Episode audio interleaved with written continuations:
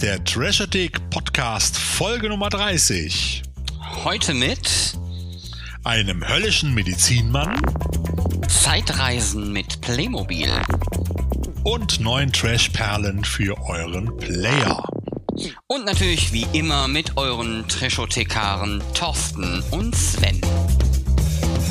Ja, herzlich willkommen zur 30. Folge der Trashothek. Lieber Sven, wie geht's dir? Heute wunderbar. wieder per Fernaufnahme. Ich ja, kann ja nicht sehen, wie du aussiehst. Ja, auch wunderbar. Ich, Nein, da sagen wir mal so, die Corona-Zeit ist auch nicht spurlos an mir vorübergegangen. Da ist vielleicht ein Pfund mehr auf den Rippen als vorher. Wenn es bei mir nur ein Pfund wäre, wäre ich dankbar, um ganz ehrlich zu sein. Ganz fürchterlich. Ich habe letztes Mal einen, einen, Spot mit Thorsten Sträter gesehen und er hat davon geredet, dass er früher Godzilla liebte und jetzt hat er Godzilla Beine. Ich konnte das so ein bisschen nachfühlen fühlen, um ganz ehrlich zu sein. Also von daher, ähm, ja, vielleicht habe ich ja. auch einfach ein bisschen viel Filme geguckt und war ein bisschen wenig auf dem Crosstrainer. Ähm, aber dafür, äh, wenn ich Filme gucke, dann äh, finden wir auch immer schöne Sachen. Also von daher will ich da jetzt mal nicht so böse sein. Ja, es wird wieder Zeit auch wirklich. Also das ist so, das, man merkt es schon. Naja gut, man lässt sich so ein bisschen hängen, man ist auch manchmal so ein bisschen, so ein bisschen lullerig und hat nicht so einen Bock halt zwischendurch und äh, ja, das geht nicht so an uns vorbei. Um Gottes Willen, was erzähle ich hier? Himmels Willen. Lass uns loslegen, Sven, bevor es noch schlimmer wird. Genau, wir haben nämlich einen wirklich wunderbaren Film heute im Podcast, äh, oh, äh, den wir ja. besprechen werden. Das ist, ähm, ich weiß nicht, ich weiß nicht genau warum. Es war schon einer der Filme, der mir am meisten Spaß gemacht hat. Ich sag mal, oder nicht am meisten, aber einer der Filme, der mir am meisten Spaß gemacht hat. Den fand ich sehr gelungen. Der hat natürlich so seine Ups und Downs, dazu kommen wir ja gleich. Aber so prinzipiell, so als Gesamtschau, fand ich den sehr unterhaltsam. Ja, wir reden über den Manitou oder besser genau. gesagt uh, The Manitou. Oder auch wie Thorsten den gerne nennt, The Manitou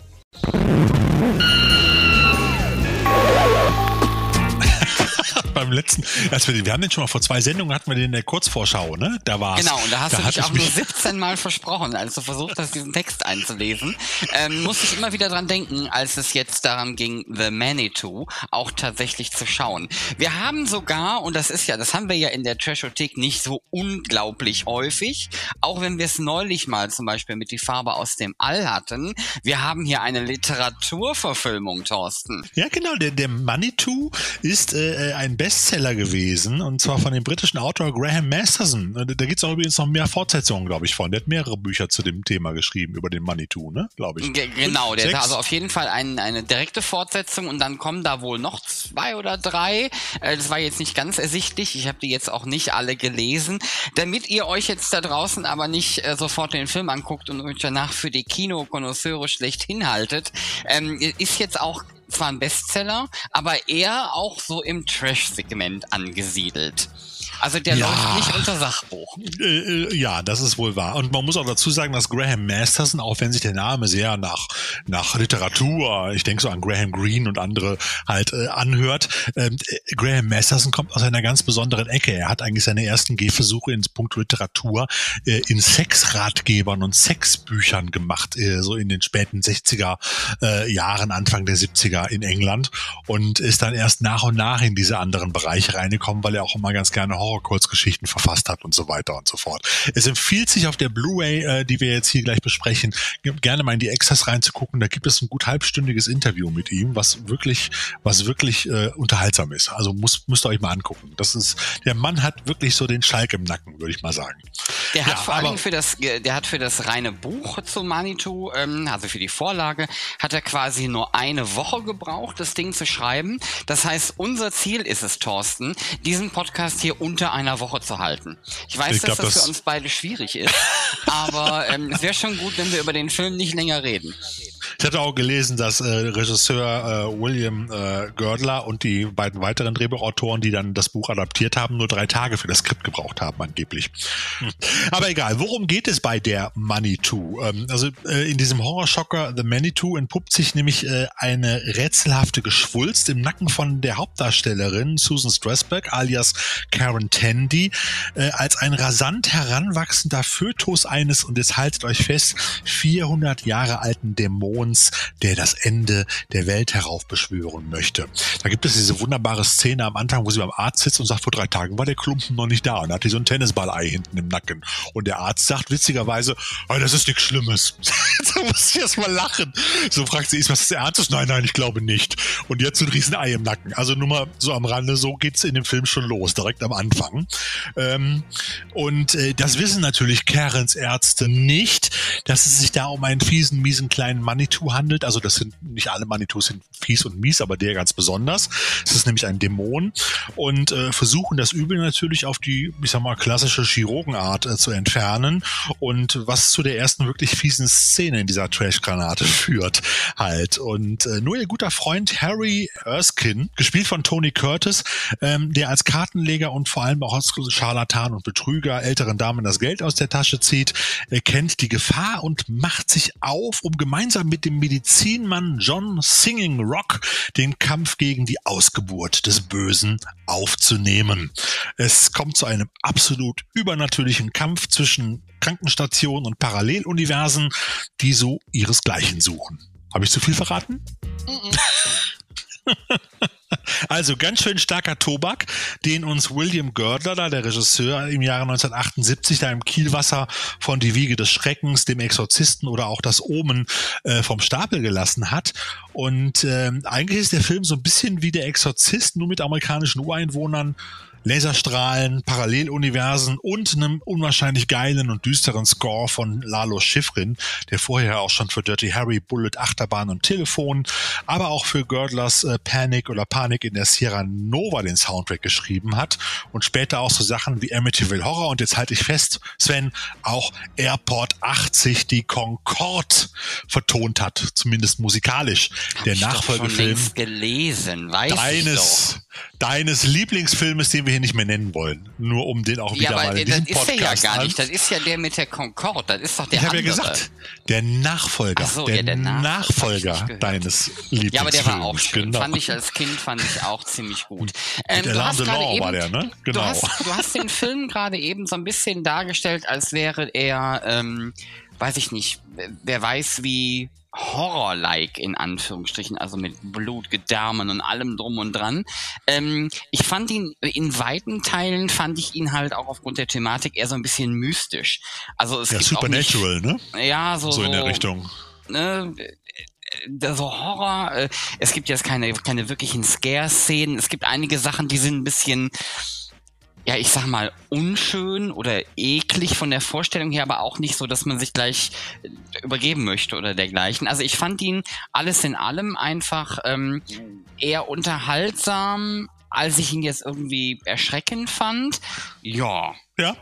Ist, Ja, ich hatte ja, mich so ich zeitweise so ein bisschen sagen. von der Atmosphäre auch so ein bisschen an der Schrecken der Medusa erinnert gefühlt, so ein Ja, bisschen ja, auch, teilweise, Äh, weil er kommt ja aus, aus, aus, aus der gleichen Zeit halt, aber du merkst ihm halt deutlich den Einfluss halt dieser ganzen, die ich gerade erwähnt habe, halt wie Exorzisten, das Omen und Wiege des Bösen, das waren alles Filme, die kurz vorher, also in den fünf Jahren davor gelaufen sind.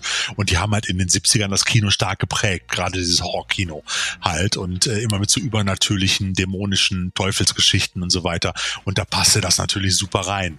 Ähm, übrigens hat dann in Deutschland hat man damals versucht, den Film natürlich auch, der lief in Deutschland unter dem Titel, halte ich fest, äh, Super Zombie, die Geburt des Grauens, äh, nochmal so ein bisschen in die Zombie-Ecke zu schieben, die ja zu dem Zeitpunkt auch gerade irgendwie besonders in war. Äh, das deutsche Plakat musst du dir mal angucken, das ist so Hanebüchen. Das hat mit dem Originalfilm schon gar nichts mehr zu tun halt. Und nur weil da, da haben sie wahrscheinlich dem ein, zwei Screenshots genommen mit dem einen blutigen Krankenpfleger, der da durch das Fenster guckt halt und Mhm. haben dann gesagt, guck mal, das sieht aus wie ein Zombie oder so. Das nehmen wir jetzt als Zombie-Film und hauen das jetzt so raus. Also allein mit dem Titel ist das eigentlich schon Betrug am Zuschauer letztendlich. Aber so ist der damals dann äh, rausgebracht worden in Deutschland. Also unter, der lief nicht unter dem Titel der Manitou in Deutschland. So, und dann ging er später nochmal unter dem Titel Laserstorm, kam er dann nochmal auf VHS raus. Äh, das ist schon näher am, an, Aber nicht an jetzt der mal ganz Manitou, ehrlich, aber an der Handlung. wenn du dir einen Film holst, der Laserstorm heißt, und dann siehst du der Manitou, also da bist du, Ja. also, äh, du schaffst es wahrscheinlich nicht mal bis zu den Lasern. Ja, das ist ja, aber äh, das war natürlich aber der Knaller am Ende, aber da wollen wir nicht zu viel Nee, verraten. es geht ja nicht nur ums Halt. Ende, es geht ja auch um diese Ja. OP-Szene.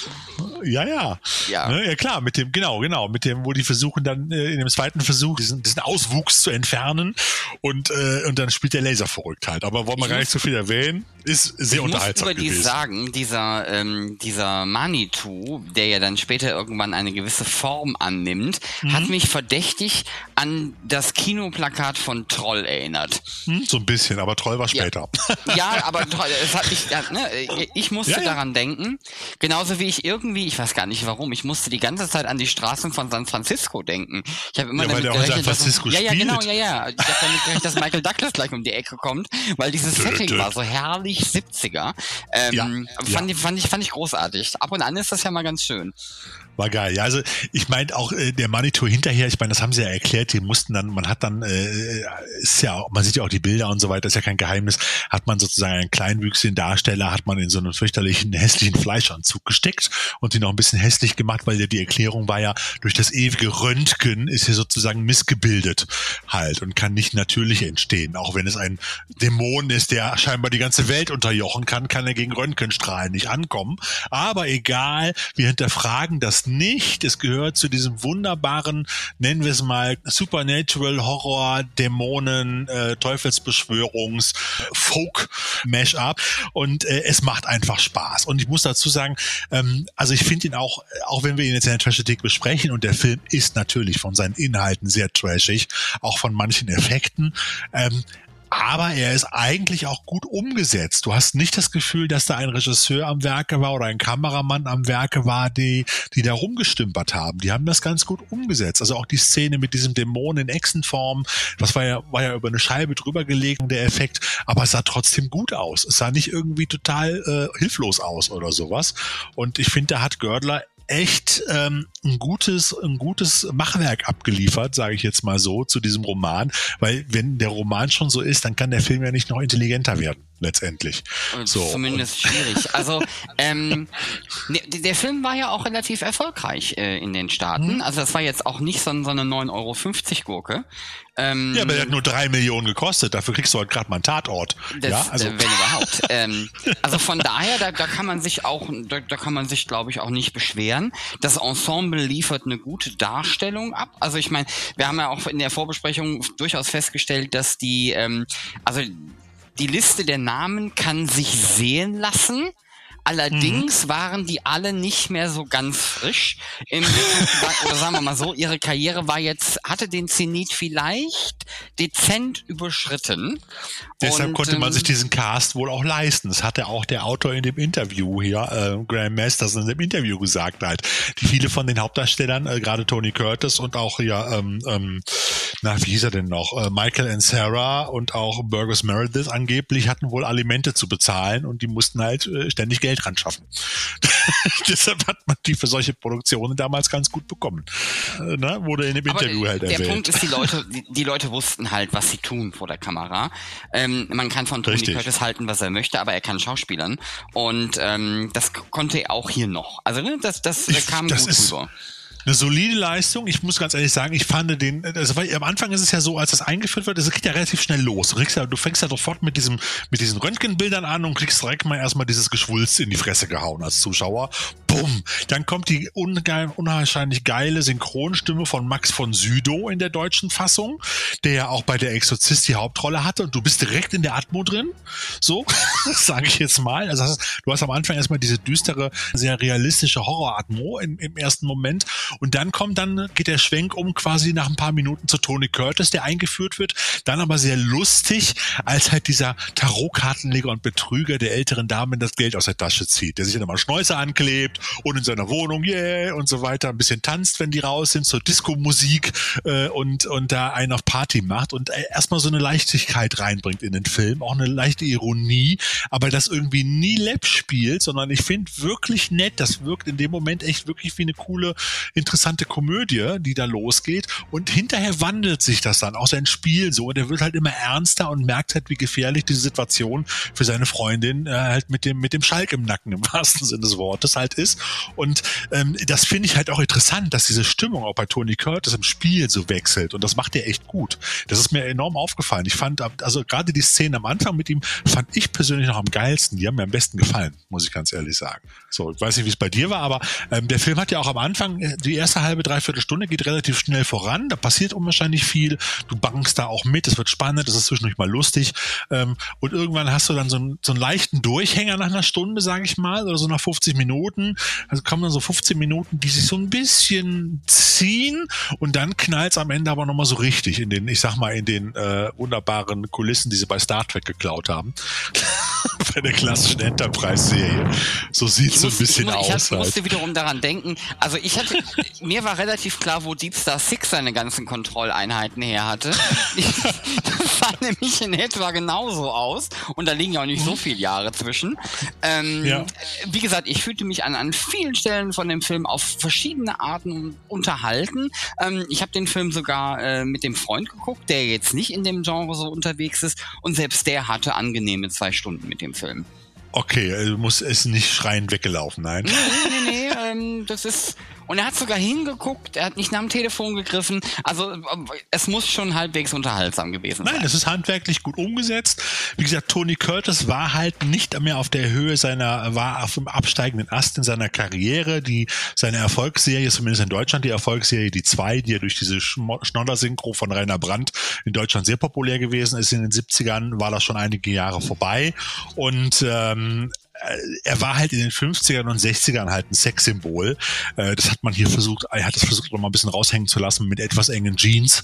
Hier ja, und da. Raushängen, raushängen ist da ein gutes Wort. Zum einen durchaus ein gewisser Bauchansatz. Das, hätte, das, das kann ja. ich ja alles noch verzeihen. Aber es gibt eine Szene, da hat er so eine, so eine blaue Schlaghose an knalleng. Also, du meinst hier auf dem Krankenhausgang, wo sich ja, dann so alles abbildet? Aber, aber wirklich alles, ne? Also du hättest, also da habe ich mir auch gedacht, mh, hm, gut. Ja. Ich meine, ich will mich ja. da nicht beschweren, aber es war schon äh, sehr deutlich. Es sollen wir ihm, wir gönnen es ihm. Wir gönnen es ihm, weil in den 50ern und 60ern war er echt das Sexsymbol Hollywoods.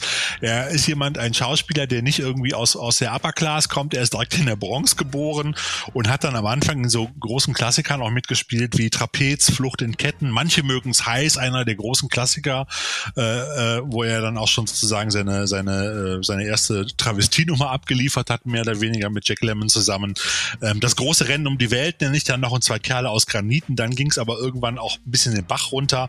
Äh, und dann gab es halt später viele, viele Trash-Produktionen, auch gerade nach, nach der Manitou merkt man das halt auch. Da gab es dann noch so Sachen wie zwei Gauner in der Wüste mit Louis Gossett Jr. zusammen, äh, Black Platoon, das schwarze Kommando aus dem Jahr 82, also eine ganz wirklich gruselige Kriegsgeschichte. Äh, dann kam also wirklich 89, nee, 98 kam dann Lobster Man from Mars, absolut unterirdisch. Halt, also das ist wirklich Trash. Da braucht man schon Drogen zu, um das zu durchstehen.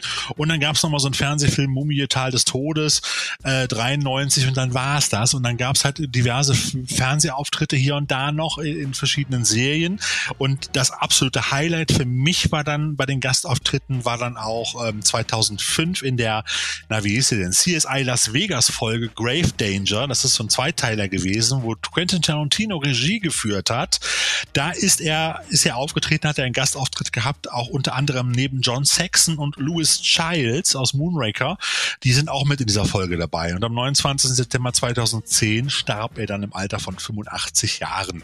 Und Dennoch eine ordentliche Karriere hingelegt und halt, das, ja. das hat man ja bei Trashfilmen eher weniger, dass man noch diesen Charme des alten Hollywood kurz mal verspürt. In, vielleicht gar nicht so sehr durch die Produktion, aber halt dadurch, dass er da war. Ne? Der, der ist halt auch noch äh, Schwarz-Weiß-Star in Anführungsstrichen. Zumindest nimmt man ihn gerne mal so wahr. Ähm, ja. Das fand ich dann jetzt auch, also wie gesagt, ähm, ich fand es das gut, dass er das gespielt hat. Ähm, der hätte auch gern noch 20 Jahre jünger sein dürfen, aber na gut, ähm, ich nehme das so.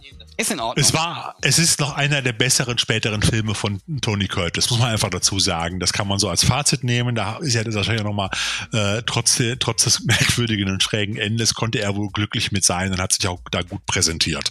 Susan Strasberg, die die Karen spielt, also die Frau mit dem Ei im Nacken sozusagen, die war gar nicht so viel in Filmen unterwegs. Sie hat nur vorher mal in den 60ern ein Toter spielt Klavier äh, gespielt. Dann hat sie auch in den 60ern immer mal wieder erwähnt in den Boulevardmedien, dass sie wohl paranormale Erscheinungen in ihrem Haus hatte. Ich vermute mal, das war auch eher eine Werbestrategie für ihre, für ihre ein, zwei Gruselfilmchen, die sie da gemacht hat, war aber ansonsten eigentlich fast nur in Fernsehserien unterwegs. Also wirklich komplett das ganze, das ganze Fernsehserien, äh, den Katalog rauf und runter. Ähm, ich nenne es nur mal so Straßen von San Francisco, weil es auch so schön passte. Halt jetzt, was du vorhin schon gesagt hast, der Film spielt ja auch in San Francisco. Dann Polizeiarzt Simon Lark. Wer erinnert sich denn noch an diese Serie, die bei uns lief? Kennt fast kein Mensch mehr. Ich kann mich da noch gut dran erinnern, über so einen Typen, der mit so einem Rettungswagen immer rumfuhr, aber auch Verbrecher verhaftet hat. Also schon eine ziemlich schräge Geschichte.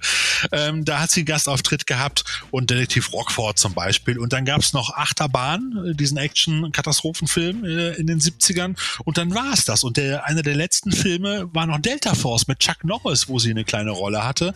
Und davor noch in dem wunderbaren Thriller Sweet 16 1983.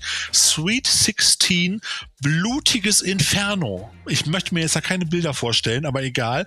Mit Bob Hoskins war es irgendwie ein Thriller und wie gesagt, äh, ansonsten ist sie so mehr oder weniger halt in Fernsehserien versunken. Das muss man einfach sagen. Viel interessanter fand ich Stella Stevens nur am Rande noch. Das war ja diese Wahrsagerin im Ruhestand, die er da nochmal so aktiviert hat als alte gute Freundin und sie um Hilfe gebeten hat. Deren Make-up sich übrigens ganz kurz vor Blackfacing bewegte. Also ich war.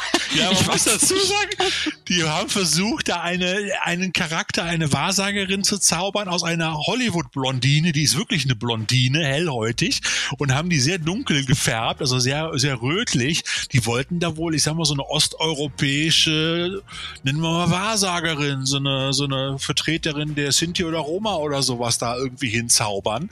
Auch wenn man das damals noch anders genannt hat.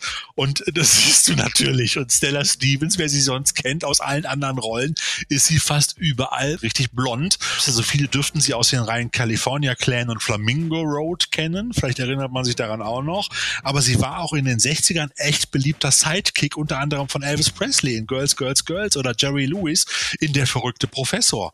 Oder auch bei Dean Martin in den Matt Helm-Filmen Leise flüstern die Pistolen. Und jetzt kommt mein Highlight, auch wieder so eine Geschichte oder eine Serie, eine Miniserie, die fast vergessen wurde und von der Bildfläche verschwunden ist. Wer sich noch dran erinnert, Victor Charlie ruft Lima Sierra. Das war ein Fernsehdreiteiler 79, wo sie neben Telly Savalas, Shelley Winters und äh, Horst Buchholz, äh, das war ein echter Straßenfeger gespielt hat, wo es darum ging, dass ein Kreuzfahrtschiff äh, entführt wird. Mhm. Ähm, kennst du den noch? Hast du, hast nee. das mal gesehen? Das nee, also echt geil. Victor Charlie ruft Lima Sierra. Das war damals echt ein Straßenfeger in Deutschland, Anfang der 80er. Wenn das lief, haben alle vom Fernseher gehangen. Halt. Das ist ein richtig geiler Dreiteiler, also ein klassischer Feiertagsdreiteiler. Halt. Mhm. Und sie hält sich fest, die hat auch bei einem deiner Lieblingsfilme mitgespielt, bei Höllenfahrt der Poseidon 72, war sie auch dabei. Oh, ich glaube, ich weiß auch, wer sie da war. So, und das ist so, finde ich einfach, äh, es ist interessant, dass man solche, wie du schon sagtest, die haben sie halt echt, äh, also das war schon, ich will nicht sagen Black Facing, aber es war, nennen wir es mal, Red oder Brown Facing, oder? Also Red Facing.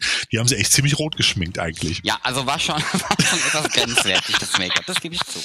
Ja, gut, und äh, äh, Michael and Sarah kennt man halt auch, das ist so der Vorzeige, äh, der Vorzeige äh, äh Indianer, wenn man es noch so sagen darf, oder der afrikanische Ureinwohner, der halt auch in allen möglichen Western-Serien und Western aufgetreten ist, aber auch bei Star Trek. Also das war hier der John Singing Rock, der. Helfershelfer, genau. Bei Star Trek hat er, wie hieß er noch? Kang.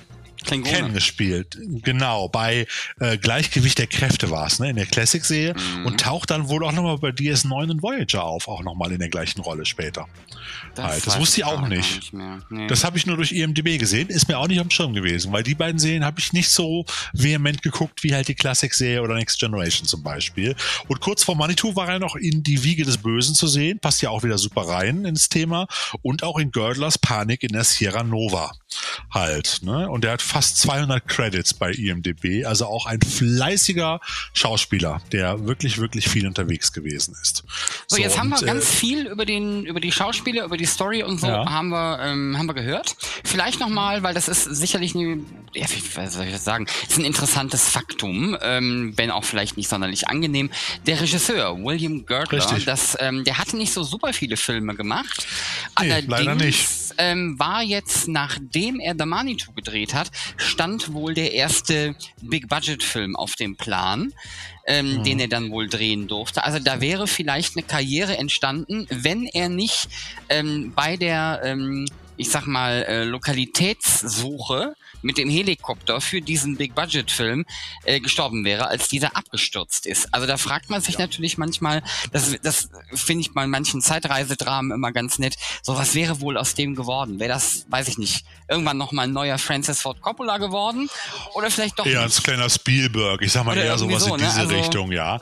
Also ich muss ganz ehrlich sagen, ich fand es auch sehr schade. Ich habe das auch vorher gar nicht gewusst. Ich habe mich da ein bisschen mit ernsthaft auseinandergesetzt. Ich kannte vorher auch nur die beiden Filme Grizzly und den eben schon erwähnten Panik in der Sierra Nova, beides wunderbare Tierhorrorfilme von Gördler, auch mit so einem, mit so einem, äh, nennen wir es mal, Umweltansatz im Hintergrund, Umweltstory-Ansatz.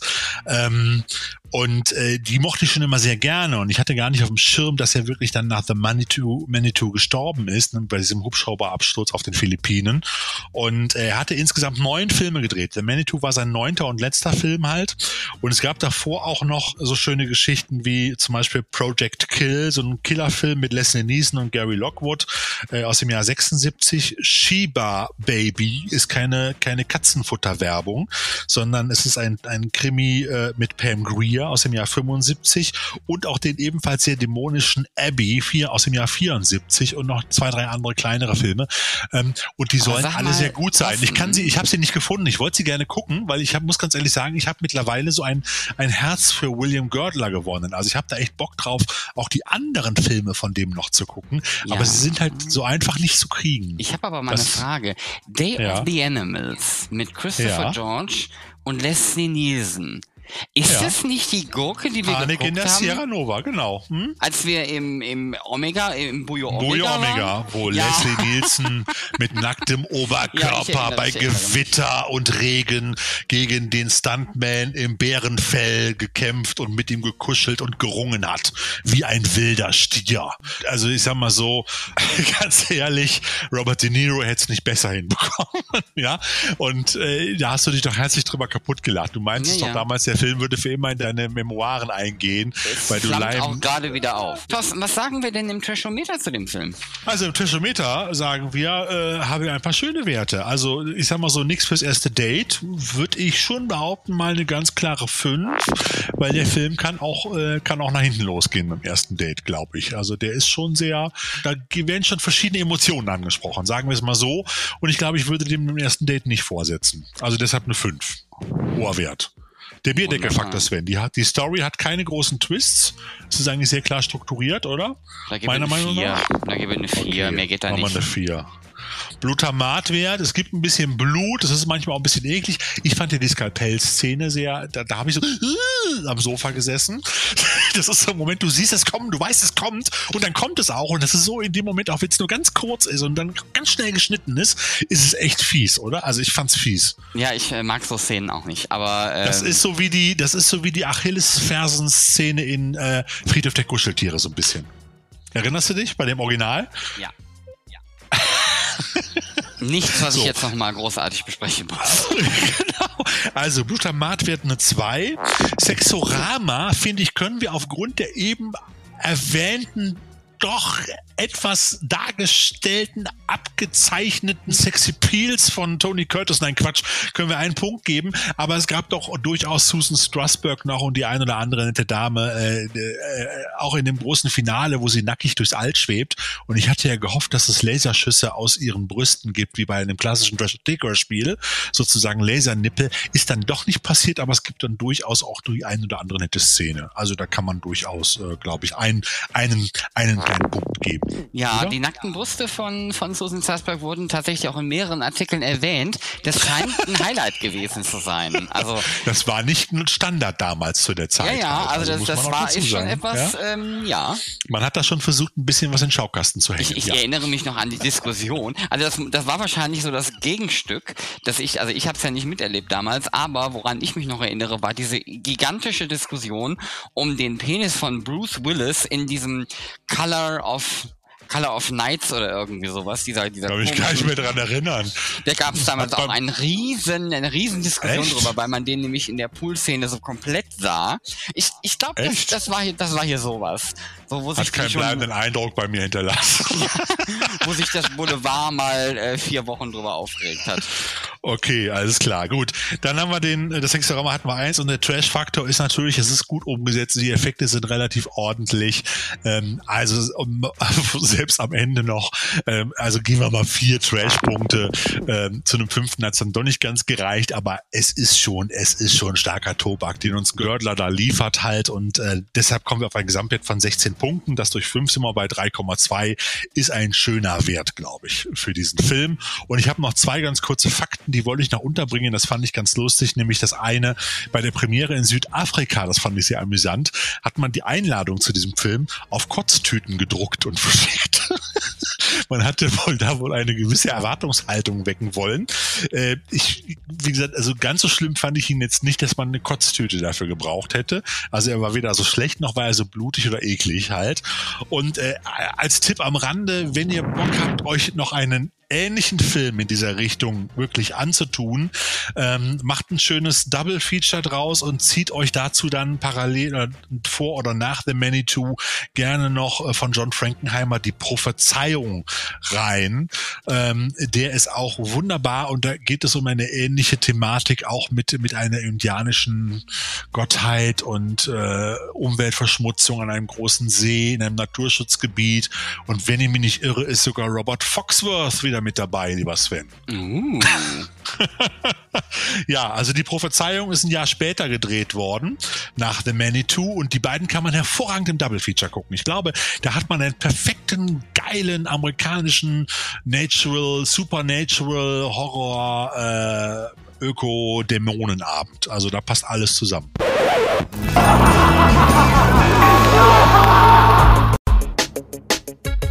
Kommen wir zur nächsten Kategorie. Wir sind beim Thema Feedback und äh, mittlerweile kriegen wir regelmäßig von euch ähm, Feedback. Die Gruppe ist noch ein bisschen überschaubar, aber da, da, da geht noch eine Steigerung, das wissen wir. Der Achim Herbst hat uns auf jeden Fall geschrieben und der sagte, hi, das mit den Brettspieltipps fand ich besonders interessant. Meine Frau und ich sind deswegen, ähm, sind wegen Corona im Brettspielfieber. Hoffentlich kann ich meine Frau überzeugen, Jaws zu kaufen. Ja, Achim, ich habe das auch schon bei Facebook beschrieben.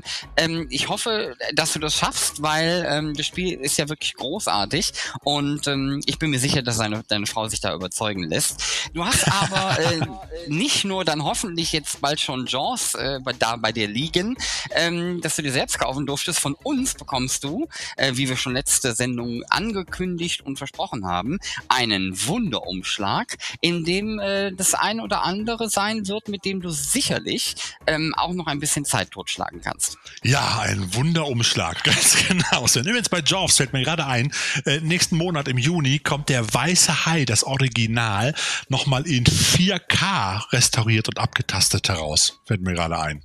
Mal gucken, was sie da noch rausholen. Ich befürchte, der Hai sieht dann so nach Plastik aus, dass man ihn nur noch auf dem Brettspiel spielen kann. Aber mal abwarten. Wir werden uns das mal angucken. Äh, geschrieben hat uns übrigens auch Georg Frank mal wieder. Wir hatten ja gesagt, und jetzt noch zweimal, dann wird er Co-Host, mhm. sozusagen. Co-Host, genau. Und äh, ähm, hat auch wieder was geschrieben. Und äh, da kommt man erst zwei Wochen später zum Podcast hören und dann stellt man fest, dass man in der Folge erwähnt wird. Ja, jetzt heute auch schon wieder, lieber Georg Frank. Das liegt aber auch daran, weil du ja beim letzten Mal den wunden Umschlag gewonnen hast und der ist auch auf dem Weg Weg zu dir. Also der müsste vielleicht schon bei dir eingetrudelt sein, weil du hast dich erst sehr spät nach der letzten Sendung gemeldet, hast es ja selber geschrieben. Hör doch bitte einfach häufiger rein. Dann lohnt sich das auch. Alles klar.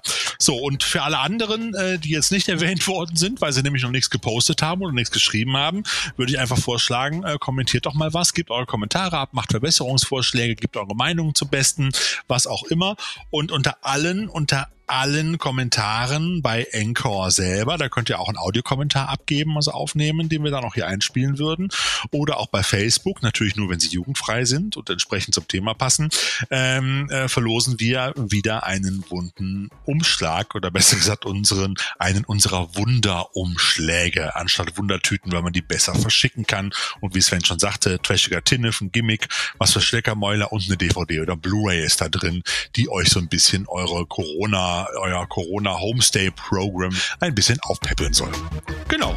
Kommen wir ja, zu den Dates. Genau, und ähm, offensichtlich äh, die Überleitung, die nehme ich, wie sie sich so anbietet. Der Thorsten hat zwar gerade schon Corona erwähnt, aber das Ganze wird jetzt offensichtlich ein bisschen lockerer und deswegen gibt es tatsächlich auch einen Termin, ähm, den wir euch ankündigen Zwei. können. Zwei sogar, lieber Thorsten, ich nehme den einen aber, weil er so gut passt. Es gibt wieder eine Filmbörse. Und zwar am 6. und 7. Juni die, mhm. diesen Jahres von jeweils 11 bis 15 Uhr. Das ist ein Doppeltermin, weil wahrscheinlich der Zugang an Personen beschränkt sein wird. Also ein bisschen achten wir ja schon noch drauf.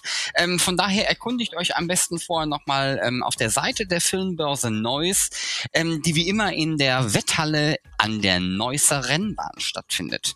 Also am 6. und 7. Juni in Neuss. Und ich sag nur Leute, ganz ehrlich, Abstand wahren und vorsichtig sein, Mundschutz tragen und so weiter. Weil es bringt nichts, wenn wir jetzt alle wieder losrennen wie früher und in zwei, drei, vier, fünf Wochen oder in zwei Monaten machen wir alles wieder dicht, weil Corona wieder wie wild um sich greift. Also weil es ja schon überall da ist, kann ich nur empfehlen, achtet einfach ein bisschen drauf. Nehmt es nicht auf die leichte Schulter, ganz ehrlich. Ähm, es hilft, es bringt nichts, weil im Sommer stehen wir dann alle wieder und dürfen wieder alle zu Hause sitzen und hocken. Also haltet euch so ein bisschen dran. Weil gerade auf Filmbörsen ist es ja so, das habe ich auch hier schon mal erwähnt, du pustest immer so ins Mikro rein, lieber Sven. Das tut mir sehr leid, Entschuldigung. Zigarette an, an machst. Tut mir sehr leid. Ich äh, äh, mache das mal. Entschuldigung. Kein, kein Problem. Ähm, äh, ich hatte ja schon mal erwähnt, dass gerade bei den Filmbörsen ja oftmals ein Gedrängel ist und dass sich manche Leute auch immer ganz gerne so an einem vorbeischieben und an einem reiben, wenn sie unbedingt die DVD haben wollen aus dem Kasten, in dem man selber gerade noch wühlt. Lasst es, wartet, bis euer Vorgänger oder eure Vorgängerin durch den Kasten durchgegangen sind und dann nehmt ihr den Platz ein nach einem gewissen Abstand und guckt dann wieder durch. So nach dem Motto. Aber egal egal, ihr werdet das selber wissen. Ich weiß noch nicht, ob ich da hinfahre. Bock hätte ich schon, aber ich bin mir noch nicht ganz sicher. Das muss jeder für sich selber entscheiden, glaube ich. Wenn ihr ähm, aber eine unserer Veranstaltungen äh, wahrnehmen wollt, bei denen ihr nicht an irgendwelchen Leuten rumgrabbeln müsst, dann hat der Thorsten jetzt was für euch. Richtig, am 29. Mai um 20 Uhr könnt ihr nämlich die Farbe aus dem All als kostenloses Online-Kino-Event live auf der Webseite des Lodderblast Kino Hannover erleben. Erinnert euch, die Farbe aus dem All, die haben wir in unserem Podcast Folge 27 unter dem äh, lustigen Titel Das Cage Double Wobble besprochen.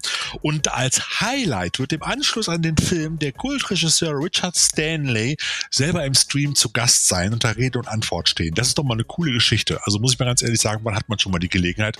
Richard Stanley, der auch so wunderbare Sachen gemacht hat wie äh, Hardware 13 oder auch ähm, ähm, Dust Devil zum Beispiel.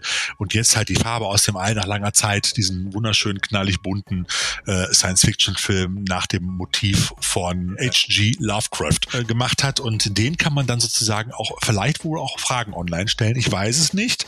Also alle Infos dazu findet ihr unter www.lodderblast.de und wir verlinken es natürlich auch gerne nochmal in den Show Notes. Also 29.05.20 Uhr die Farbe aus dem All kostenlos online Live-Kino halt äh, aus Hannover. So, so viel zu unseren Dates.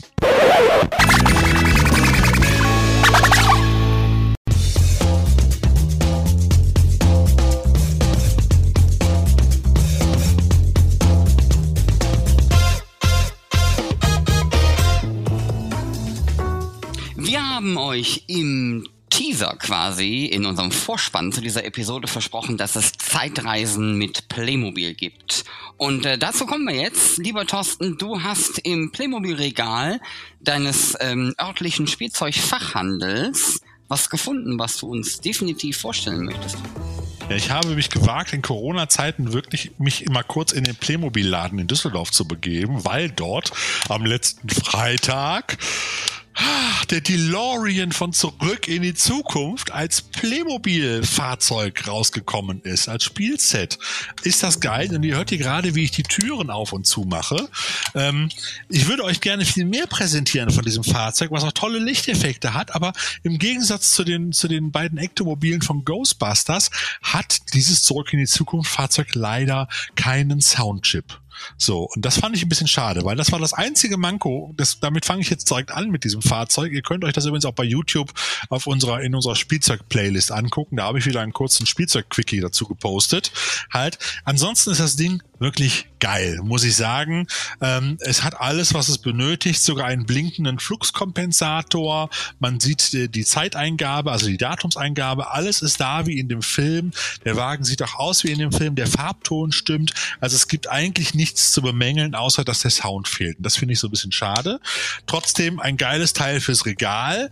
Jetzt muss man aber dazu sagen, Playmobil, äh, ich habe mich ja schon ein bisschen länger damit beschäftigt, auch durch meinen Sohn, der auch äh, neben Lego auch gerne mit Playmobil spielt und wir machen das auch gerne oft zusammen, ähm, ist ja bei seinen Spielesets teilweise sehr unterschiedlich in der Preisgestaltung. Es gibt Sets, wo ich das Gefühl habe, die relativ günstig sind für das, was da drin ist. Da kriegt man echt eine Menge Spielwert und eine Menge Plastik, in Anführungsstrichen. Ähm, dann gibt es aber auch Sets, die halt schon ein bisschen teurer sind. Und das ist hier bei dem DeLorean von Back to the Future auch der Fall. Also das Auto hat, äh, sag ich mal, Autos, andere Playmobil-Autos in der Größe, auch mit Lichteffekten liegen ungefähr bei 35 Euro in der Kategorie. Und der DeLorean kostet jetzt 49,90 zum offiziellen Preis. Im Playmobil Shop gab es ihn für 44,90. So, das liegt natürlich an den Lizenzgebühren, gehe ich mal von aus. Das ist bei Lego auch so. Alle Lizenzprodukte sind alle im Verhältnis zu den normalen eigenen Reihen aus dem Hause Lego auch immer 10 bis 20 Prozent teurer und so wird es bei Playmobil auch sein. Es gibt parallel dazu übrigens gerade auch das Scooby-Doo, die Magic Mystery Machine, die ich übrigens auch ganz nett finde. Aber der DeLorean ist natürlich viel, viel geiler und ich muss auch ganz ehrlich sagen, als ich im Spielwarenladen war, äh, wurde ich, als ich an der Theke stand, hinter der Plexiglasscheibe von der Verkäuferin mit einem breiten Grinsen begrüßt, als ich in den den Karton um die Ecke geschoben habe. Und dann sagte sie zu mir, na, da wird doch wohl ein Kindheitstraum wahr. So, und ich konnte, konnte nicht umhin, als breit zu grinsen und sagte, danke, Sie wissen, wie man Männer glücklich macht.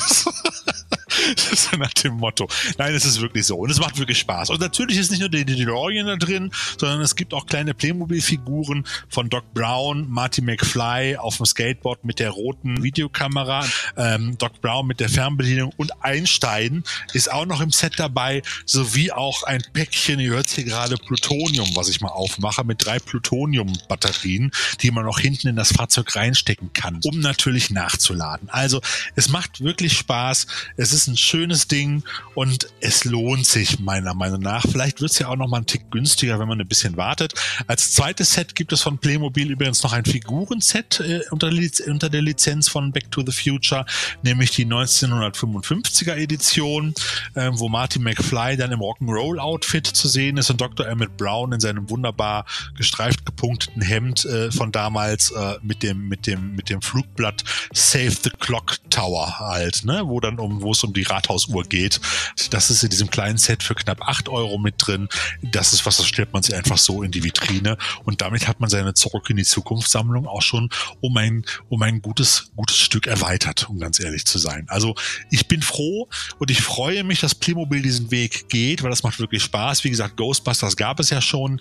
Ähm, es gab auch schon hier Dragons und Heidi braucht man, glaube ich, nicht zu erwähnen für unsere Zuhörerinnen und Zuhörer als Lizenzprodukte. Und jetzt kam halt noch Scooby-Doo und Back to the Future dazu, ähm, Lizenz von Emblem und Universal. Und ich frage mich ganz ehrlich, was denn wohl passieren würde, wenn Playmobil weitermachen würde. Also jetzt stell dir mal vor, die machen eine Lizenz, weil Warner ist ja Scooby-Doo und Warner ist auch Batman. Die würden von Warner sich eine Batman-Lizenz holen und würden ein Batmobil rausbringen oder eine Batcave von Playmobil. Wäre das nicht geil? Und der, ich könnte gar nicht an mir halten vor Freude. Ja, jetzt mal ganz ehrlich, es wäre doch echt eine coole Sache. Und die Büchse der Pandora würden sie sicherlich öffnen, wenn sie sich eine teure Star Wars Lizenz holen würden. Stell dir mal vor, Playmobil Playsets und Raumschiffe äh, zu Star Wars. Also dann, dann wäre der Ofen aus, oder? Dann müsste ich wirklich anbauen.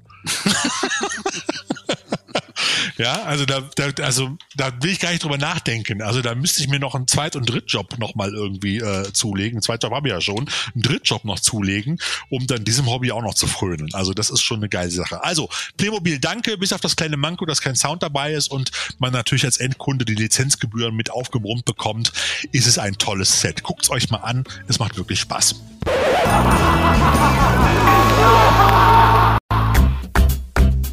Jetzt haben wir zu dem Thema auch noch eine Top 5 mal wieder im Programm, oder? Aber sowas von nicht. Jetzt äh, haben wir gar nicht besprochen, lieber Thorsten. Das machen wir jetzt mal live in der Sendung. Gehen wir denn von 1 nach 5 oder von 5 nach 1? Ich muss jetzt mal meinen Zettel finden, sonst weiß ich auch gar nicht, was 1 und 5 ist. Aber mein Gedächtnis ist auch nicht mehr das Beste. So, also äh, ich würde sagen, wir gehen von 5 bis 1. Das haben wir die letzten Mal auch immer so gemacht. Ne? Die 1 zum Schluss als Highlight. So. Dann fangen wir an mit der 5. Genau. Ja, also bei der, bei der Top 5. Also es geht jetzt um, um schräge Crossover-Spielzeuglizenzprodukte. Also wir fangen einfach mal an, äh, damit man es auch vielleicht ein bisschen versteht. Es gibt jetzt seit 2019 gibt es vom World Wrestling Entertainment Inc., also WWE, und äh, das Thema Ghostbusters, ein Ghostbusters Crossover. Das heißt, ich sehe, wir sehen äh, Wrestler, bekannte Wrestler wie The Rock, John Cena, Steve Austin, Shawn Michaels und den Undertaker im Ghostbusters Outfit. Also das ist schon sehr schräg, muss ich ganz ehrlich sagen. Ähm, muss ich da, also das ist so, äh, es gab ja auch, äh, gab es ja auch äh, vor, vor einem Jahr auch schon die Turtles, die Ninja Turtles als Ghostbusters. Die haben wir ja auch in den, in den äh, Toy Quickies auch drin. Aber jetzt so Wrestler-Figuren als Actionfiguren mit, mit Ghostbusters-Anzügen und passend zu ihren Charakteren auch. Also das ist schon wirklich strange, was uns da geboten wird. Also muss man einfach mal so sagen. Okay, kommen wir zum vierten Platz. Das ist was, was fast alle kennen, ein lustiges Trinkspiel, ne? Richtig, äh, ehemals Looping Louis, da geht es darum, dass man dieses, ähm, diese Person in dem äh, fliegenden, sich drehenden etwas in der Luft halten muss äh, und wer das Spiel verliert, der muss in der Regel, naja, bei Looping Louis nichts trinken, weil es ein Kinderspiel ist. Daraus wurde Looping Chewie. Ähm, da sitzt einfach Chewbacca in diesem, ähm, ja, in diesem Arm quasi, den man in der Luft behalten muss und ähm, ist dann in aber... dem Millennium Falcon, in dem Millennium Falcon. Genau, in dem Millennium kleiner, ne? Falcon, ne? in einem kleinen Falcon, ist dann aber klassisch eher was für die ähm, Erwachsenen, beziehungsweise ähm, die okkupieren das gerne mal am Wochenende, um es auch als Trinkspiel zu benutzen. Ähm, du hast also doppelten Nutzen, wenn du eine Familie hast. Mein Sohn spielt es auch gerne. Wir haben es zu Hause, wir haben es geschenkt bekommen und man kann es dann quasi auch abends als Trinkspiel benutzen. Ja. Ja, aber ich habe schon mal ein Trinkspiel mit dir gemacht, Thorsten. Das ist nicht so amüsant, das dauert nicht so lange. Ja, vielen Dank. Ich bin halt nicht mehr im Training. Entschuldige, ja. Da braucht man aber auch keinen Looping Chewy für. Da haben drei Cocktails gereicht. Ich erinnere mich noch. Lynchburg Lemonade. Das ist ja, das waren vier. Wir warten, dann hat zur zweit die Whiskyflasche leer und am nächsten Tag konnte ich mich an kaum noch was erinnern. Ich weiß. Das Du hattest also noch, quasi ich hatte noch ein Facebook-Posting von dir oder ein, ein, ein SMS-Posting, wo du das letzte verschraubbare Cocktailglas noch in der S-Bahn fotografiert hast. Ja. Weil ich schon im, im Land der flachen Dächer gewesen bin und mich an nichts mehr erinnern konnte. Und ja. am nächsten Tag hattest du quasi einen Potato Head. Ja, im wahrsten Sinne des Wortes, genau. Und das ist ein wunderbarer Übergang zu Platz Nummer drei. Hey, das ist doch super, Sven. Das ist Pulitzer-Preis verdächtig. Ich, ganz ehrlich, also je mehr Sendungen wir machen, desto besser werden meine Überleitungen.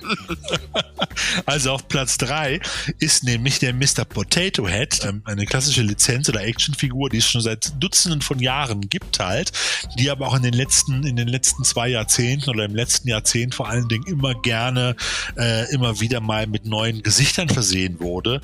Und natürlich gab es bereits Star Wars Visionen, also Mr. Potato Head als Stormtrooper, Darth Vader, Boba Fett, Yoda oder auch als Buzz Lightyear aus Toy Story, wo er auch seine Rolle hat halt, äh, als Marvel Hero, als Ghostbusters gab es ihn auch, war aber sehr billig, sah ziemlich scheiße aus. Oder auch als Indiana Jones, den finde ich ziemlich cool, den habe ich nämlich auch. Äh, aber es gibt auch Mr. Potato Head von Pee Wee Toys ähm, als äh, Jason und Freddy. Und da müsst ihr mal reingucken, aus dem Jahr 2015, weil die die sehen wirklich äh, schräg aus. Also gerade Mr. Potato Head als Jason mit der Machete in der Hand und der Eishockeymaske hat schon was, muss ich ganz ehrlich sagen. Der Freddy sieht ein bisschen griesgrämig aus, aber die sind wirklich amüsant. Müsst ihr mal schauen, müsst ihr mal googeln. Okay. Äh, noch amüsanter ist allerdings die nächste Edition, die jetzt auch traditionellerweise der Sven macht, weil das eine von Svens Lieblingsspielzeugreihen ist. Du wirst, äh, leider wirst du auf Platz 2 und 1 verzichten müssen. Beide muss ich leider vorstellen, weil es beides okay. Male äh, super ist. Ähm, ja. Wir sind jetzt bei Platz zwei und da steht. ich, ich gucke es mir gerade an, ich kann gar nicht an mich halten. Also, Hasbro bringt nämlich ähm, eine Crossover-Mischung von My Little Pony und den Ghostbusters auf den Markt. Das heißt also, diese. Die äh, haben Ponys, echt gar kein Schamgefühl mehr. kein Schamgefühl mehr. Das heißt, das Little Pony wird halt in so eine Ghostbusters-Uniform ähm, gesteckt und ähm, ja, es sieht auch, es sieht schon irgendwie großartig aus. Also da muss man natürlich Fan von sein. Das ist schon. Äh, also es hat das Ghostbusters-Logo auf dem Arsch genau. und hat knallgrüne äh, Slimer-Haare. Ja. ja. also, die haben doch gekokst, entschuldige bitte, als sie das entworfen haben. Also anders kann ich mir das nicht vorstellen. Oder geraucht oder was auch immer. Also, ja, ich weiß es auch nicht. Also auf der einen Seite ist dieses Pony so ein bisschen was, was in 30 Jahren in irgendeinem äh, Merchandise-Heft drin oder in so einem Merchandise-Buch drin steht unter total off, also wirklich jenseits von Gut und Böse. So ein bisschen wie der Jaja Binks Zahnbürstenhalter. Aber auf der anderen Seite sieht das halt wirklich cool aus. Auch die Verpackung sieht gut aus Ähm, das Vieh heißt dann Plasmane. Ähm, ich finde es einfach, ich weiß nicht, ich finde es nicht schlecht. Ja. Ja, also ich musste auch erstmal schlucken und herzhaft lachen, als ich es gesehen habe. Und äh, meine Frau, die ja früher auch als, als, äh, als junges Mädchen auch mit My Little Pony gespielt hat und von ihrem Vater damals aus den USA sogar irgendwelche Schlösser mitgebracht bekommen hat, das erzählt sie mir jedes Mal, wenn wir irgendwo Little Pony sehen, ähm, äh, die es hier in Deutschland nicht gab, sozusagen. Äh, so ein Palast, äh, äh, fand das auch sehr amüsant. Ja, aber ich, ich bin mir noch nicht sicher, ob das in meiner Ghostbusters-Sammlung Einzug erhält. Äh, vielleicht nur vor dem Hintergedanken, dass man es mal beiseite legt und es vielleicht in 30 Jahren 300 Dollar wert ist oder so. Ich also ganz ehrlich, Ahnung. ich werde das definitiv, je nachdem, was das genau kostet, werde ich das in meine Sammlung überführen. Das, äh, ich habe ja noch den Playmobil ähm, Marshmallow Man, da passt das wunderbar neben, das wird großartig. Also, bei Amazon UK bekommst du es gerade für knapp 20 Pfund. Nur mal so. Finde ich da schon ein happiger Preis für so, eine, für, so eine, für so eine Plastikgummipuppe. Im Prinzip ist ja nichts anderes als ein aufgeblä aufgeblähtes Quietschähnchen, oder? Also von der, vom Material her. Das äh, lasse ich jetzt so mal einfach stehen und werde es nicht mit einer mit einer quietschen die eigentlich, wenn man da drauf drückt? Nein, die quietschen nicht, weil die sind ja so quasi massiv. Okay, alles klar. Ich dachte immer, die würden quietschen. Ich, daran, das Auto, ich habe noch nie eins gehabt, aber es wäre auch ein bisschen nein, komisch. Nein, die sind ja auch nicht aus Gummi, die sind aus Plastik. Ach, ich dachte, die wären aus Gummi. Die, nee, die, die sehen immer so aus wie aus so Gummidingern. Halt. Nein, nein, die sind aus Plastik. Okay, alles klar. Wieder was gelernt. Hab ich da wieder was gelernt. Gut, kommen wir zu Platz Nummer 1. Lieber Sven, von ja. diesen Figuren habe ich auch eine in meiner Sammlung und du darfst sagen, welche es sind. Also, ähm, das ist jetzt, während ich mir das ähm, das äh, Ghostbusters Pony ja durchaus noch leisten könnte, wird es bei der nächsten, äh, bei unserem Platz 1 quasi, wird es ein bisschen schwieriger, weil die sind nicht ganz so günstig, wenn man die versucht zu bekommen. Die sind nämlich auch schon ein bisschen älter und zwar aus dem Jahr 92 oder 94. Das habe ich 94. Hm? 94. 94. Es ist eine mhm. Crossover-Lizenz zwischen Star Trek und Turtles. Und zwar der Optik der Klassik-Serie. Das heißt, wir haben unsere vier Turtles, die dann eine Klassik Star Trek-Uniform anhaben, in Blau, Gold und Rot. Und ähm, dann gibt's sogar eine Figur, die dann spitze Ohren abgekriegt hat. Das ähm, sieht gar nicht mal so schlecht aus, finde ich. Ich finde die ziemlich geil. Ich habe davon auch, ich persönlich habe davon auch Chief Medical Officer Raphael halt. Es gibt aber auch noch Captain Leonardo, Chief Engineer Michelangelo und First Officer Donatello. Kannst du jetzt aussuchen und raten, wer das denn in den Charakteren von Star Trek Classic ist halt. Entsprechend. Und die sehen, also es ist schon witzig gemacht und die haben halt, ich habe die Figur damals Gott sei Dank nicht ausgepackt, um ganz ehrlich zu sein. Ähm, ich war aber damals nicht in der finanziellen Lage, mir alle vier zu kaufen, sondern habe mir nur eine geleistet und bereue es im Nachhinein so ein bisschen. Ich versuche die auch nochmal irgendwie zusammenzukriegen. Ja, ist schon, ist schon eine geile Reihe. bei eBay für nur 169 Euro das Stück, allerdings noch original verpackt. Das ja. ist ja dann schon mal was. Ähm, ja. Sehen aber auf jeden Fall gut aus und äh, passten halt ganz hervorragend in unsere Top 5 der Spielzeug-Crossover-Lizenzgeschichten. Ja, das war auch damals äh, eine der, also sozusagen eine der ersten Crossover-Geschichten, an die ich mich so erinnern kann, die mir wirklich so bewusst gewesen sind. Also zu dem Zeitpunkt gab es ja auch noch Gott sei Dank diverse Actionfiguren und Comicläden in Deutschland. Die sind ja mittlerweile auch fast alle verschwunden. Äh, und äh, ich habe sie mir damals, den kann ich jetzt sagen, gibt's nicht mehr bei PB's Toy Heaven in Köln äh, auf der Luxemburger Straße geholt. Das war damals so unsere erste Anlaufstation für geile Actionfiguren aus den USA, weil Internetbestellungen Bestellungen und so waren ja damals noch nicht so wirklich. Das war nicht alles so wie heute, wo man alles mal eben schnell per Knopfdruck sich aus den USA hat schicken lassen oder aus China oder weiß Gott woher. Nee, nee, da musste man noch zu irgendwelchen Geschäften pilgern und die für teures Geld sozusagen dann analog erwerben. Hm. Ja, nachdem der Thorsten jetzt die Geschichten aus der Gruft erzählt hat, würde ich auch mal sagen, wir Manchmal bist du schon ein kleiner Arsch, ja? bewegen wir uns schnellen Schrittes zum Blog, in dem wir öfter mal Themen besprechen, die uns so ähm, auf der Seele brennen oder die gerade aktuell sind, wie zum Beispiel Thema Streaming und sowas. Heute haben wir genau. da nur eine Kleinigkeit. Ähm, Damit kam der Sven nämlich um die Ecke, das kündige ich jetzt an. Der Sven ja. kam gerade noch während der Aufnahme bei einem kurzen Cut um die Ecke und sagte, mir ist übrigens doch ein Thema eingefallen, weil wir jetzt keins so auf die Schnelle oder keins gefunden hatten, wo wir gesagt haben, da wollen wir jetzt drüber reden. Also darf der Sven jetzt wirklich live in der Sendung sein Thema vorbringen, was ihn gerade so ein bisschen beschäftigt in puncto Filme, Fernsehserien und drumherum. Genau. Ähm, es geht um einen Artikel, den wir auch sicherlich in die Show Notes packen werden. Dieser Artikel schildert so ein bisschen die ähm, Reaktionen aus dem Internet auf den Film Tyler Rake Extraction. Das ist ein neuer Film, der bei Netflix jetzt zu finden ist, mit ähm, sogar ziemlich hochkarätiger Besetzung, nämlich Chris Hemsworth. Das Ding scheint wohl, ich weiß gar nicht, ob der fürs Kino geplant war oder ob der direkt zu Netflix sollte. Auf jeden Fall ist er direkt zu Netflix gegangen, ist aber durchaus ich würde mal sagen, eine etwas größere Produktion im Sinne von Namen und Qualität. Also das ist jetzt Sieht keine. Sieht gut aus, knallt gewaltig und äh, ist auch relativ heftig und brutal, ja. Genau. Und vielleicht ist er auch deswegen gar nicht fürs Kino dann vorgesehen gewesen, weil der hätte definitiv keine ähm, einfache Freigabe gehabt, in Anführungsstrichen. Nun ja, bei Netflix macht er sich ziemlich gut. Ähm, wir haben einen Artikel darüber gelesen, dass äh, die Zugriffswerte erheblich sind. Der Artikel, den ich jetzt aber meine, den ich hier quasi besprechen möchte, da geht es darum, dass das sogenannte Color Grading des Films kritisiert wird. Color Grading, das ist gar nichts Neues in Anführungsstrichen. Mhm. Das gibt's, ähm, also wer sich zum Beispiel an die CSI-Serien zurückerinnert, da gab es ja, Thorsten 3 gab es, ne, wenn man CSI Cyber mal rauslässt.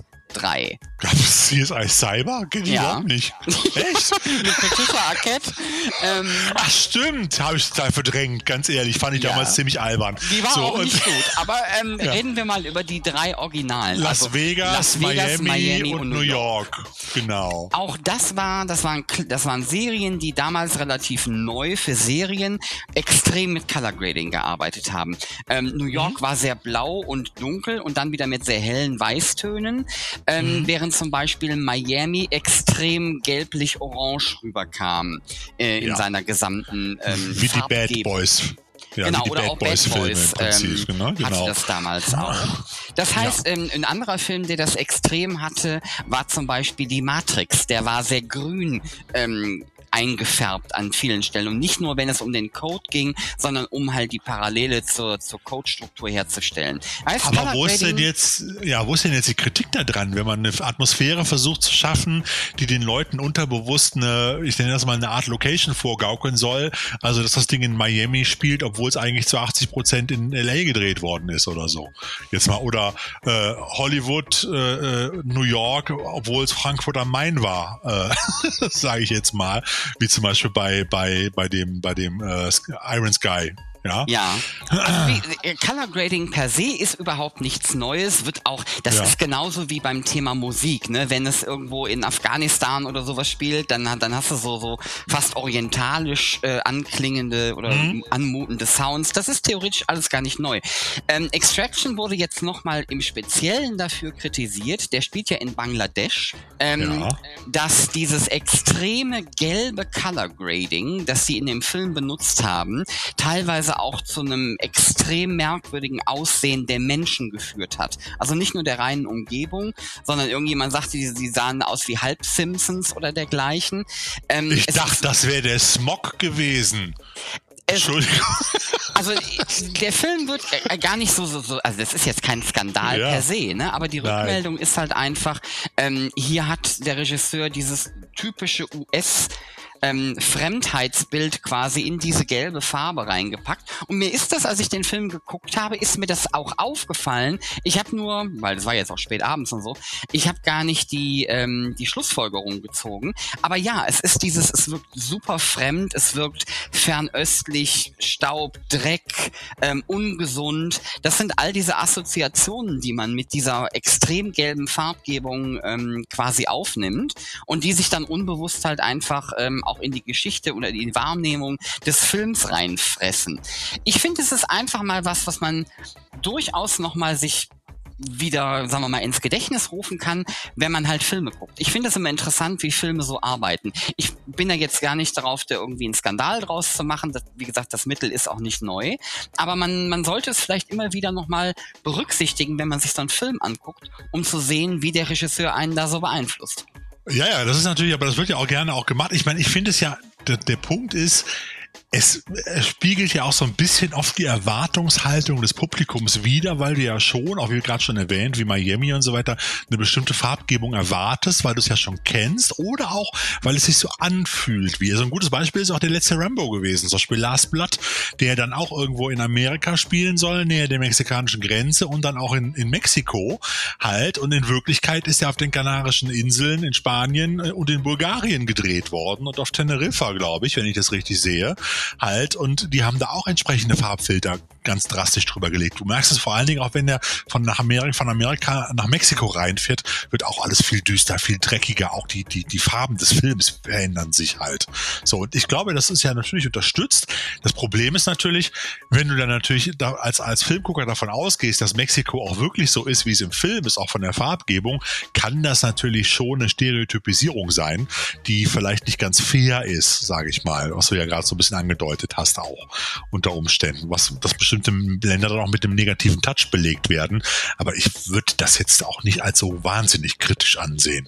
Da ist ja das Problem, dass ja, dass das, was in den Ländern passiert, oftmals so dargestellt wird, wie scheiße das da teilweise ist, gerade in amerikanischen Filmen wie Mexiko mal dargestellt wird, als die letzte Honkwüste äh, und, und das Untergangsland halt, das halte ich dann oftmals noch für viel kritischer. Aber es ist ein interessanter Ansatz, also sollte man mal drauf achten, glaube ich. Ja, das war halt so ein Artikel, der mir halt aufgefallen ist, ähm, wo ich gedacht habe, ach, da kann man noch mal fünf Minuten drüber quatschen. Ähm, und ähm, man, manchmal finde ich sowas ganz interessant, weil es einen auch noch mal so ein bisschen veranschaulicht, äh, mit welchen Tricks halt Filme Filmmacherinnen ähm, da draußen so arbeiten. Und ab und an finde ich so einen kleinen so ein kleines Hinterlugen hinter die hinter die Backstage-Wand finde ich dann doch ganz interessant, um einfach mal zu gucken, wie da gearbeitet wird. Fand ich auf jeden Fall gut. Und ähm, ja, ähm, auch dich, äh, lieber Thorsten, ich weiß, ähm, dass äh, das nicht klassisch unser äh, unser Metier ist, äh, weil es nicht wirklich Trash ist. Aber ich muss dann trotzdem noch mal darauf hinweisen, dass ich mich wie Bolle freue, dass wir eine weitere Star Trek Serie bekommen werden. Ah, ich habe darauf gewartet, nachdem du mir das ja letztes Mal schon getickert hast und mich nachts angerufen hast, dann nicht ganz nachts, aber beim Abendessen. 18 Uhr. ja, aber es war gerade so ein ungünstiger Zeitpunkt und der Sven war am Telefon. Ich muss dir was erzählen, ich muss dir was erzählen. Ich, muss dir. ich sag Sven, ja, ich, ich schicke gerade das Abendessen auf den Tisch. Meine Frau guckt komisch und ihre Kartunga äh, und Sven so, ja, dann, dann den nicht. Hat mir auch ein bisschen leid getan. Ja, ich habe ich hab mich nämlich wirklich wie Bolle gefreut. Ähm, tatsächlich ist das, was jetzt kommt, auch einer der größeren Wünsche oder Forderungen des Fandoms gewesen. Es geht nämlich äh, darum, dass alle gesagt haben, okay, Pike war jetzt in der zweiten Staffel von Discovery echt eine coole Sau, Nummer eins auch und Spock sowieso. Ähm, mit denen wäre doch mal eine Serie auf der alten Enterprise, also auf der Vorkirk Enterprise, wäre doch eigentlich ganz cool. Die haben eine großartige Chemie. Und genau das ist jetzt erhört worden. Ähm, es kommt dann irgendwann wahrscheinlich 2021 oder dergleichen kommt Star Trek Strange New Worlds, ähm, die sich halt mit den Jahren ähm, auf der Enterprise unter Pike ähm, auseinandersetzt. Und wie gesagt, die drei ersten Darstellerinnen sind halt bekannt, weil sie bei Discovery schon mitgespielt haben. Und dann bin ich mal gespannt, wen die uns dann noch so auf die Brücke setzen. Ja, freue ich mich. Also ich fand ja auch gerade den Pike sozusagen in der in der letzten Star Trek äh, Reihe in der zweiten Staffel von ähm, von Discovery. Nein, doch mhm, Discovery ja, war es. Ne? Ich muss immer überlegen schon. Fand ich war ein echter Zugewinn. Das war sehr amüsant nochmal und äh, hat auch noch ein bisschen mehr Schwung reingebracht äh, und auch das Ganze ein bisschen aufgehellt, weil es mir teilweise schon sehr düster war. Um und deswegen, das ist das Interessante. Ja. Ich glaube, dass die Produzenten auch erkannt haben, dass sie sie haben das, sie haben mit Discovery experimentiert und das ist ja mhm. nicht unumstritten, ähm, auch wenn ich persönlich ähm, das ganz nett finde. Ich glaube, ohne es zu lang ausbreiten zu wollen, für mich ist das große Problem mit Discovery, ähm, das ist nichts, wo ich mal zwischendurch eine Episode gucke, weil alles so ja. komplex zusammenhängt und alles auch immer so einen sehr düsteren Unterton hat. Ist das nichts, was ich nebenbei so zur Aufheiterung mal gucken möchte?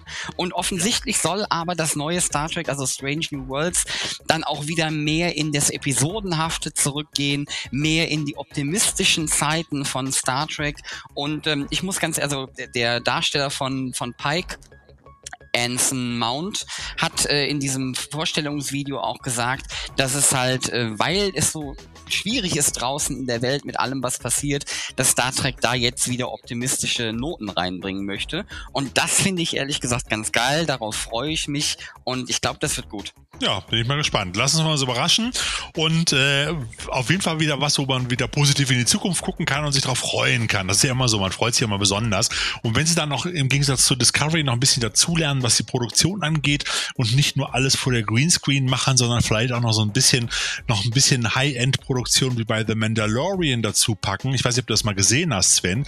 Ich finde, The Mandalorian wirkt auch deshalb so geil und realistisch, weil das alles vor einer riesigen Leinwand spielt und ich finde, es sieht tausendmal besser aus, äh, als wenn einfach nur das Ganze vor einer grünen Wand spielt und das hinterher digital reinretuschiert wird als Chroma also abgesehen davon, dass halt, die Produktionsaspekte ja? von The Mandalorian wirklich sehr interessant sind, finde ich ja. es schon, wie soll ich das formulieren? Eine Dreistigkeit, dass du mich fragst, ob ich The Mandalorian geguckt habe. Nein, ich habe nicht du gefragt, ob du es geguckt hast, aber ja, es war rhetorisch. Ob ja. es dir aufgefallen ist bei der Produktion halt. Weil es gibt ja gerade beim Disney Plus Channel gibt es diese, diese neue Reihe, nennt sich Galleries oder Gallery, wo die so Making-of hinter die Kulissen gucken. Und da gibt's gerade drei Folgen zu The Mandalorian mit John Favreau und den ganzen Regisseuren und einigen der Darstellern. Und da wird auch gezeigt, wie die das teilweise aufgenommen haben. Weil das sind wirklich 80 Prozent der Szenen sind alle in so einem riesigen Studio mit so einer riesigen Rückwand gedreht worden, so einer riesigen LED-Wand, wo die auch dann in Tiefenschärfe den Hintergrund und weiß Gott noch was draufgeworfen haben. Und das sieht halt, wenn die das dann aufgenommen haben, total realistisch aus halt. Also, wie gesagt, bei anderen Produktionen wird das dann im Nachhinein gemacht, in der Postproduktion, und die nehmen das direkt mit auf, was natürlich dazu führt, dass die Schauspieler auch die Atmosphäre und auch das Umfeld haben, mit dem sie so ein bisschen interagieren können. Halt. Das ja, wirkt halt ganz ist anders. allerdings halt ja? auch eine Nummer teurer, ne? Weil das ist halt, ja. wie gesagt, kein Greenscreen, sondern da steht ein riesen Display quasi. Ähm, da Richtig. muss er halt schon mal fünf Euro mehr bezahlen. Ich Fand ich aber gespannt. gigantisch. Das ist für mich die also Zukunft der Kinoproduktion auch. Sieht also gut aus. Es sieht auch immer, also ich finde in den Aufnahmen, es sieht auch gerade mit der Tiefenschärfe von allem, es sieht immer realistischer aus als diese ganzen, auch wenn sie gut sind, oftmals bei Greenscreen-Aufnahmen fällt es dir meistens dann doch irgendwo auf. Aber äh, da finde ich, da ist es wirklich geil gemacht und ich war wirklich baff, ähm, weil ich die Serie auch geguckt habe und ich bin wirklich davon ausgegangen, dass sie bestimmte Sachen wirklich im Wald gedreht haben und so weiter. Und da sind nur einige wenige Szenen außen in der Wüste, im Matsch und weiß Gott irgendwas entstanden. Äh, und der, der Großteil ist wirklich alles im Studio gewesen halt. Und es sieht geil aus. Aber egal. Also freuen wir uns jetzt vor allen Dingen erstmal auf Star Trek. Ja, äh, da es sich aber noch etwas hinzieht, bis die neue Star Trek-Serie kommt, das wird nicht vor 2021 der Fall sein, haben wir euch natürlich wie immer DVD- und Blu-ray-Veröffentlichungen rausgesucht, die euch die Wartezeit überbrücken können.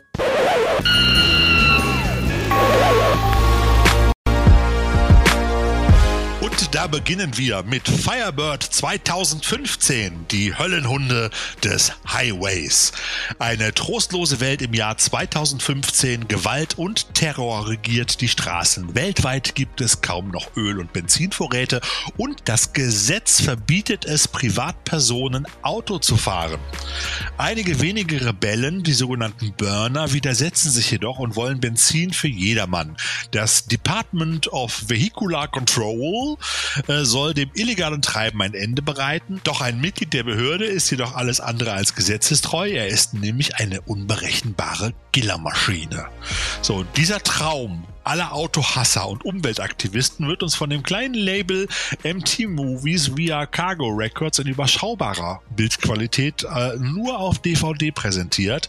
Dieser Science-Fiction-Film wurde 1981 im Zuge der Mad Max-Welle im amerikanischen Hinterland produziert, kann den Originalen aber natürlich nicht wirklich das Wasser reichen. Doug McClure und Darren McGavin geben unter der Regie von David M. Robertson ihr Bestes und auch ab und zu mal Gas. Also ein Teil für Carsploitation-Liebhaber. Am 20.05. kommt Grüne Augen in der Nacht oder auch Eye of the Cat.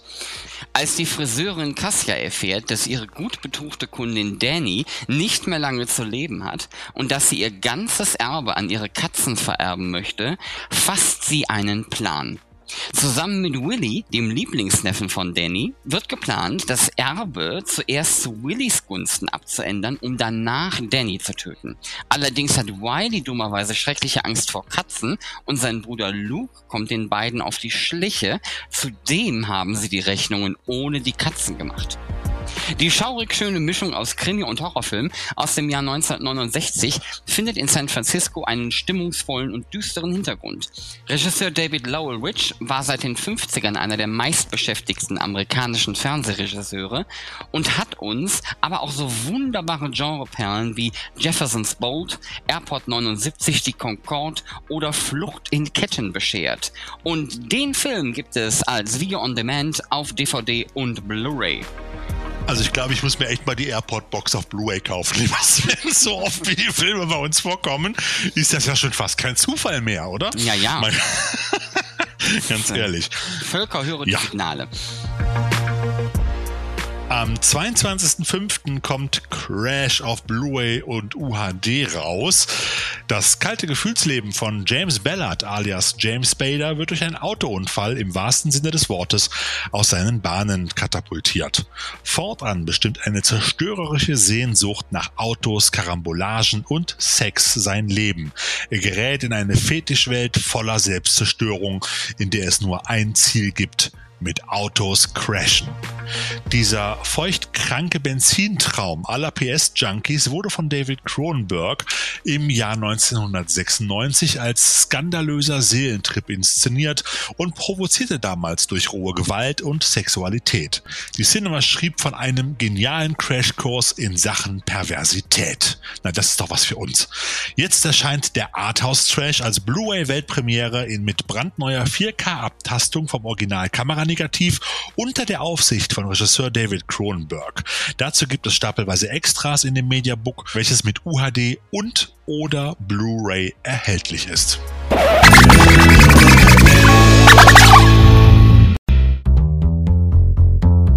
Gut, das waren mal wieder ein paar DVD- und Blu-ray-Veröffentlichungen, noch UHD und wo auch sonst immer und überall. Ähm, ist nicht ganz so einfach, gerade an die Scheiben immer so ranzukommen, weil ich finde, gerade ist es nicht so einfach, DVDs und Blu-rays zu bestellen, Sven. Wie findest du das? Also ich habe da immer, ich habe wesentlich längere Lieferzeiten.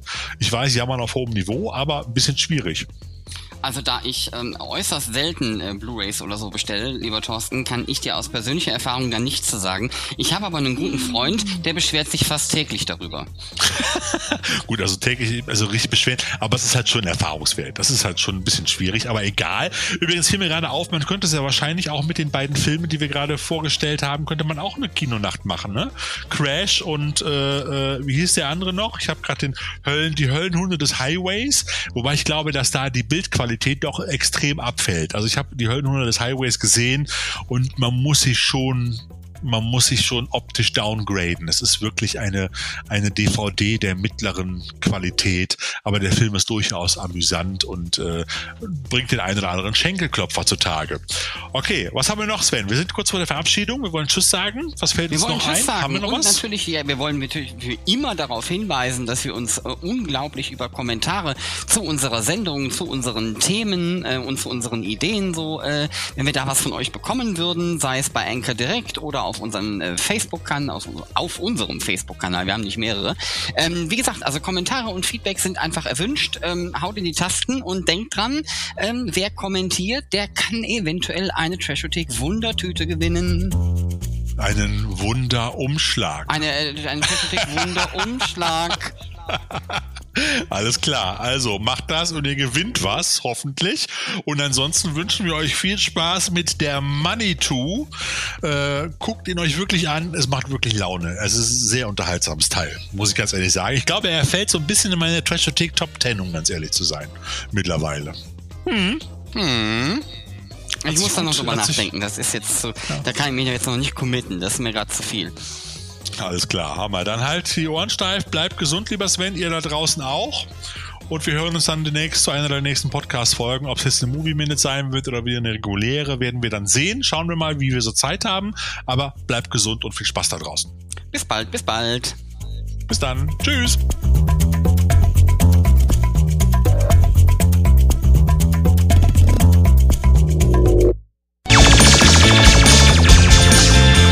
哈哈哈哈哈哈